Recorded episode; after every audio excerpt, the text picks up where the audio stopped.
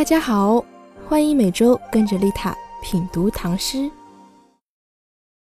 大家好，今天要给大家分享的是张弼的《寄人》。我们先来读一遍《寄人》，唐·张弼。别梦依依到谢家，小郎回河取兰霞。多情只有春庭月，犹为离人照落花。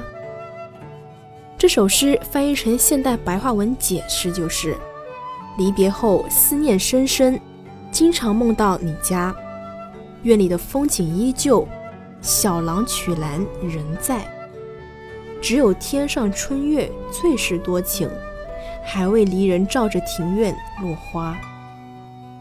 以诗为鉴来表达自己心里想要说的话，这是古代常有的事情。这首题为《寄人》的诗，就是用来代替这一封信的。这首诗写的是当时诗人张弼曾经跟一个女子相爱，后来却彼此分手了。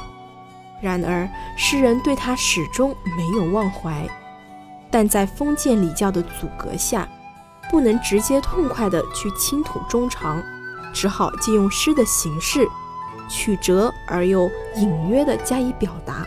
希望他能够了解自己，这也是题为《寄人》的原因。正因为这首诗是寄人的，所以他前两句写入梦之游，跟梦中所见之景，是向对方表明自己的思意之深；后两句写出了多情的明月依旧照人，那就更是对这位女子的愚诚厌瑶有点埋怨了。花固然已经落下，然而春庭的明月还是多情的。诗人的言外之意，还是希望彼此一通音问的。感谢收听本期节目，更多精彩内容，欢迎点击关注和订阅我的 FM 哦。我是丽塔，下期不见不散。